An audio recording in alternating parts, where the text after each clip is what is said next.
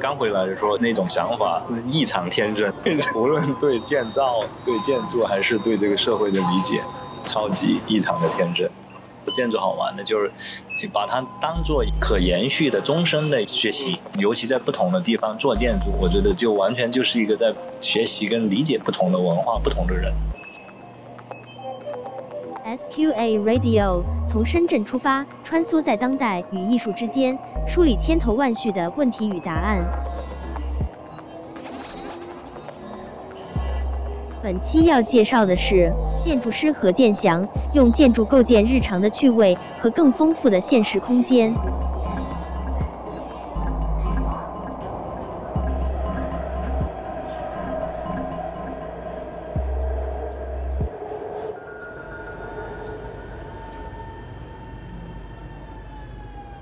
这几年我们有过一些互动，然后我看你也参与一些建筑师比较多的就公共的建筑啊、改学校啊，我觉得你的兴趣我理解为装置和建筑的一种模糊体。因为我第一次来，就我刚才看你这工作室，我看到一些小细节、小的动作。那两个大门实际上是可以关起来，而且是错开的。那时候还确实比较有空一点。就想着前面这个区域还可以做点什么活动啊，小型甚至小型展览什么，但后来一弄就没时间了。那个是可以隔开的，就是前后那两个门很大哦，后面还做了吊桥啊，嗯，包括门窗，就是出去那个露台门洞，两边的洞都是我们打出来的，是挺好玩。就建筑除了这种纪念性或者这种形式性之外的这种，或者学术一点说的话，就是这种日常性，因为你每天在用它。这种日常的、的小小的有趣味性或者仪式感吧，嗯嗯，对一个建筑来说，个体日常的体验，我觉得在这个时代，我觉得蛮重要的。有人评论过，或者说提起你身上有一种很强的南方性，有吧？但我觉得天然嘛，我自己就是珠三角成长，而且我到了大学，我普通话都说不好，因为在广东念书，你一出学校就是说粤语。那个年代 跟现在不一样，而且学校里面有一半是广东学生，就华南理工。实际上大学毕业之后，我说普通话说不好。语言其实特别重要了，语言对于对一个人的这种身份的归属的身份背后的文化地缘，所以很多价值跟很多观念，包括出国之后跟好几位那个中国同学，呃，西安呐，呃，也有台湾人呐，就刚好不同的地区，我你就会发现，虽然是一个国家，但实际上就但现在可能地方性弱了，这个世界比以前平了。那以前我觉得还是这种地方性非常非常的强烈，价值都很不一样。我觉得也需要这样子，所谓的文化或者文艺的复兴，没有这种在地的地方，根本就空谈，可能性变少，或者对，就像你说太平了之后，就会变得无趣嘛。对，我是有点点反这种网络媒体啊，它太同质化了，把所有东西抹平，而且让大家的感官已经脱离了这个现实。但对于年轻人来说，也可以认为那是一种新的现实，没有好坏，只是自己的取向而已。建筑师在今天的社会里面，他的角色好担当变得越来越丰富了，会吗？会，一方面是自然的，实际上每个领域都这样，他会外延，他希望跨越原有的界限。那么另外一个，一定程度上也是迫不得已。两年前我在美国参加过 constructing practice，就是这种新的建筑师他是怎么建立自己的实践。中国国内还算传统了，我们就是做项目啊，做什么？但世界范围内实际上已经变化非常大。一个是项项目所限，因为年轻真的是很难，要接到实际项目还非常困难，所以他们发展出很多，比如说有些是跟媒体结合，就是说这种纸媒也好，媒体啊，既做建筑又做媒介又做平面，各种混合形式，或者有些干脆就直接跟艺术。就像那个特纳奖，全世界范围内，你你看看到非常多元的年轻这一代的建筑实践，很多很多种形式啊，有的甚至是在学校兼职跟实践，甚至兼职在不同的公司。那么中国还有项目支撑，所以相对而言，中国那个还比较的就改变，对对对要慢一点。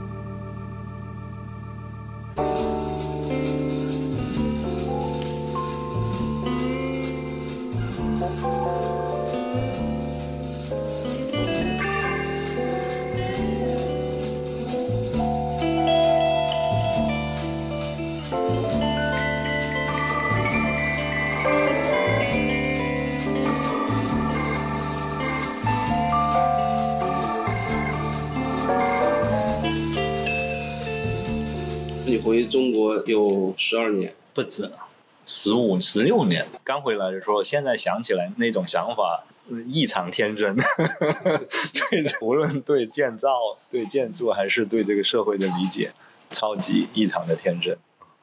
实际上，我觉得好玩的，或者说建筑好玩的，就是你把它当做可延续的终身的学习。尤其在不同的地方做建筑，我觉得就完全就是一个在学习跟理解不同的文化、不同的人。这个事情也重新塑造了自己。嗯，所以从你的工作来讲，你在离广州最远的什么样的地方做过项目？最远的地方在是陕西，见过一个小的幼儿园，它是一个公益项目的。算是一个参与吧，我，印象中就是当年呢，就那个喝的特别厉害，我们中午喝，喝完再去看基地，我都不行了。先去了不是工作，先喝，还比较冷那天气。有意思，这你可能跟在这边干活也不太一样，是吧？是，确实我们远离广东地区的项目不多，即便在广东。省域范围内，我觉得这个多元、的丰富度还是很高的。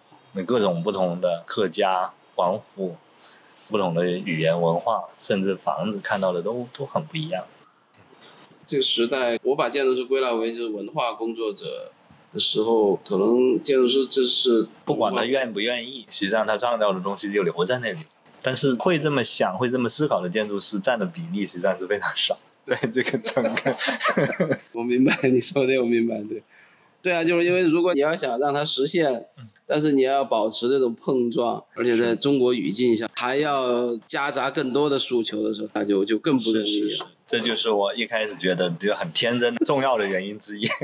那时候以为技术就是技术，别的就别的，实际上根本不那么回事，比较晚熟，不谙世事。可能建筑师受社会的制约会比艺术家要更多。对，你工作上直接就在社社会关系里面工作。艺术家你可以选择不被制约，建筑师很难那么个体嘛。是的。你还是一个团队。是。团队包括跟别人的合作，还有最终要用社会或者别人的钱，跟我们的技术方的这种配合。我我其实这些年就我们上企的一些工作，迫使我学了很多。是以前就做一个艺术家，甚至策展人，你需要整合嘛？但是艺术的这个范畴面会小，你个体你怎么样，你都还还是一种个体思维嘛。个体面对一个单位和一个事件的时候，可以选择很多。但是你如果我们是单位和单位、团体和团体之间面对的时候，由不得你那么多的个人的东西。就像刚才说的，实际上因为建筑师他是受制约的，但我们做建筑的过程中会有自己的坚持或者一些持续关注的一些事情，实际上还是跟你碰到什么样的人、碰到什么项目息息相关。那么接下来我觉得两个方向吧，第一个就建筑上我们自己也想，就一个阶段一个阶段嘛。前段时间是那个改造。以前呢，这些项目都跟改造的关系比较大，那现在就多一点新营造的，就不是改造是新的。那么旧的东西实际上相对而言，它的在地性非常强，或者它的历史时间性非常强。那么在没有在新建的情况下，如何营造这种所谓的时间性？我坚持希望是有这个时间性，甚至希望过去、现在跟未来的时间空间都能够衔接起来，包括未来的人，这是一个，而且尺度会更大。第二个的话，也跟社区有些关系。就最近我们做的一个在清远市政府旁边，他们就希望做一种新的跟社区相关的这种。不光是物态的营造，也有这种社区营造的东西在里头。因为广东不多，上海啊、成都的做的比较好。但我们也不想完全复制那种模式，因为广东不管是它的管制方式还是市民性都不太一样，所以我们也想试探一种不同的东西。那么现在我们也有参与，也在龙岗那几个村子，也是要探讨三个维度，就一个是历史维度，以前我们都有关注的。一个是空间的维度，第三个就是社群，这是新进来的一个维度。以前我们的项目，包括明德啊，包括那个 ID 汤，也有讲这样的问题，但没有那么具体的把三个维度同时同步在走。就我觉得不知道结果会怎么样。我始终坚持最有意思的就是这个过程本身。我觉得现在世界就是这样，就是未来我大家就是如何能够持着不同的观点、不同的观念在一起共事之间，这个过程本身，我觉得有没有答案倒不是一个重要的事情，要享受大家能否共事这个过程。挺好的，我觉得广州的建筑的氛围还是留有一定的空间，对对对跟深圳建筑师的这种对，我觉得是个互补吧。深圳这个速度压力太大了，就是你喘不过气来。这里就有点点这个呼吸的空间，就刚好我觉得两边它有个互补，那我们也也觉得很好。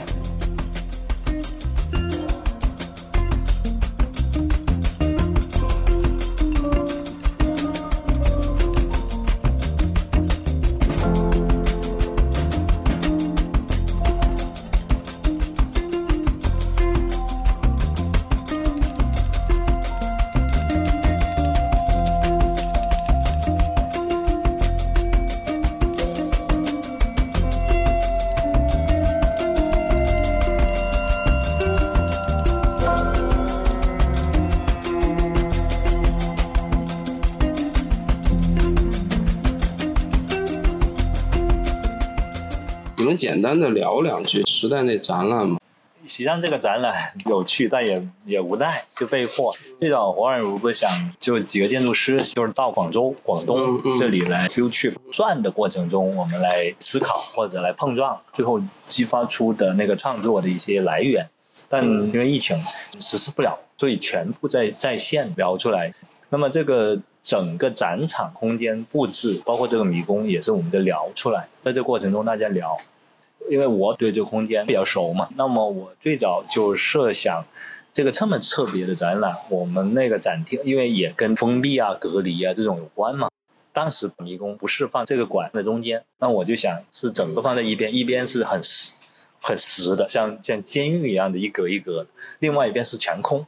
但做到后面，因为作品的关系，后来就侯侯汉儒就建议把那个馆移移到中间也挺好的。现在啊是这么过来的这个。那么呃那个格子也大家也讨论了很多轮，包括方格子、三角格子，就最后发现三角这个比较有意思。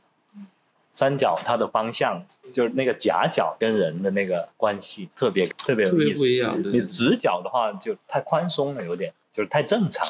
那么这个尺度也是根据这个管也调了好几次，就一开始大一点，后来我还觉得应该更小一点，就高度略略比那个宽度要要多一点点，那个感觉实现的怎么样？你觉得？实现的还行吧。后面那个 那个砖的，当时还挺赶的这个时间。这个砖也是后来在淘宝上找了一间，附近还找不到，是北京运过来的。哦嗯因为那个承重比较敏感，在楼顶上要尽可能的轻，就周边生产的砖都不行，太重了。后来找找找找到北京那家，我觉得这个展览入口这个关系嗯挺好的，啊就要讲这个事情，讲这个展览的来由的一个感受，包括就是像小跳台，从观众的角度来讲，讨论这种挺好玩的。比较可惜不能跳。那我觉得安全还还行，因为我们那垫子还花了挺多时间做的，不好弄，不好做，那个形状还挺难，的，对，那个形状还挺难实现。展览已经有艺术家已经谈到距离感。你做那小迷宫是一种预示吗？就是至少在展览上这个思考，我觉得没有什么结论。现在这个时代，把问题摆出来，我觉得很难有一个明确的答案，可能根本就没有答案。所以我我也挺好奇，就是说我们从这个因为疫情事儿的导火索，而让国家和国家的文化和文化的，包括背后还有政治，积压了这么久的一种关系。所以，所以接下来，如果说就是这种观点或者观点也好，就如何能够再有创造可能性，这种冲突或者说这种不同的东西，肯定是就是永远会持续的，持续嗯，让平等的、对等的这种见面也好、讨论啊，成为日常，然后再能够在一起讨论这件事情，已经很不容易了。就像以前曾经有过这样的日子，有过这样的时间，就不同的观点、不同的观念，大家在一起互相理解的情况下去讨论。如果不能，那我这个就挺悲观的了。你绕不开它的另一个一种可能，就很小一个东西，它改变了社会秩序。嗯嗯嗯。那天那个谁说过，这个小事情或者病毒病毒让大家重新回到了对形而上的一点兴趣。我以前已经没有兴趣，没有人在讨论这个话题。二十年大家不讨论形而上了，已经是吧？艺术它在需要去到一种更无边界的这种地方去，然后设计它要既在它的实用的范畴里面，它可能设计也具备了某种就是无用的意义和它的这种蔓延性，我觉得也很有趣。就我我有时候会去看有一些人，他们设计一些特别无用的东西的时候，就特别好玩，它不成为一个作品。对我我我也是挺喜欢就是蔓延性这个这个词。所以有时候，甚至我们在建筑上有意让它蔓延，就是传统上建筑是一个非常清晰的那个形式，但我们我确实希望它变成一个开放的一个场域。它有这种不确定，其实反而给我们足够的一一种可能。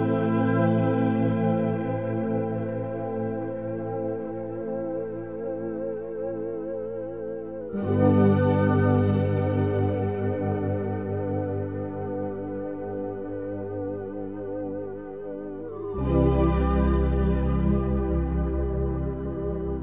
有一个特别深的印象啊，就是我们俩有一次比较正式的，我们去大棚，第一次去看那地方，你好像对植物的认识特别多，这个跟你是广东人，或者说你的生长有点关系吧？在南方，因为物种比较丰富。那么第二个是因为我们自己做小建筑嘛，因为一开始以前习惯，包括在国外都是啊，建筑师做了就找景观建筑师来配。那个景观或者植物，后来发现很难。在国内的问题就是，比如说，不管是做景观的，还是做结构，还是做其他的专业的，它太专业了。它只管它那一块，没有这种交融性，无法理解。那么后来干脆，哎，我们自己来吧。就是不管是景观还是室内还是什么，我们都自己来了，因为这样交流成本最低。而且可能呃实现度更好，那么最多就是说我们哎希望什么样的一个植物或者树种，我们再咨询一下，哎类似这样样子的有哪几种树可以选，就完了。所以就是搞着搞着自己都懂一点。就我觉得南方植物跟人的这种关系会更近，建筑包括建筑跟植物的关系应该融合的更好，不应该只是说房子在那里旁边就是花园景观，它应该。某种程度上，我们以为建筑也是，它结合在一块。像我们改造的那个，这个当时也是一个改造项目，我们把这树都种在那个房子之间，它是一个整体的生态，而且就是我们从未现代过这些，他们就觉得就是这种不管人跟物，实际上都是平等的，大家都应该是一个共同体。不管是生物更加了，死物都是，就是，所以我们的房子里面这种历史的遗存，我觉得是应该是很平等，甚至是对它产生很大的尊重。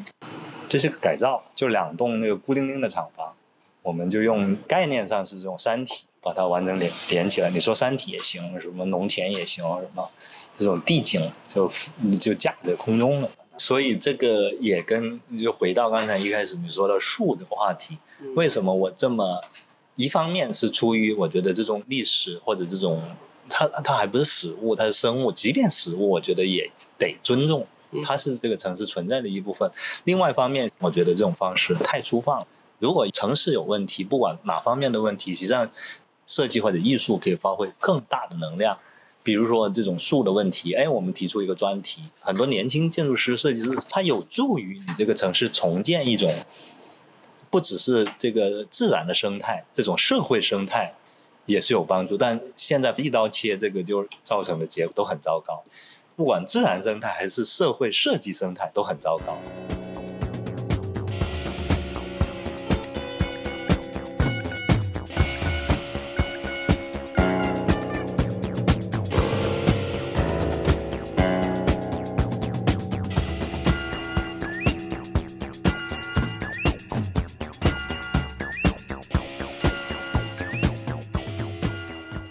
那么，我们这个电台在结束的时候，你会跟一些你见不到的一些朋友，你会有一两句话跟他们分享吗？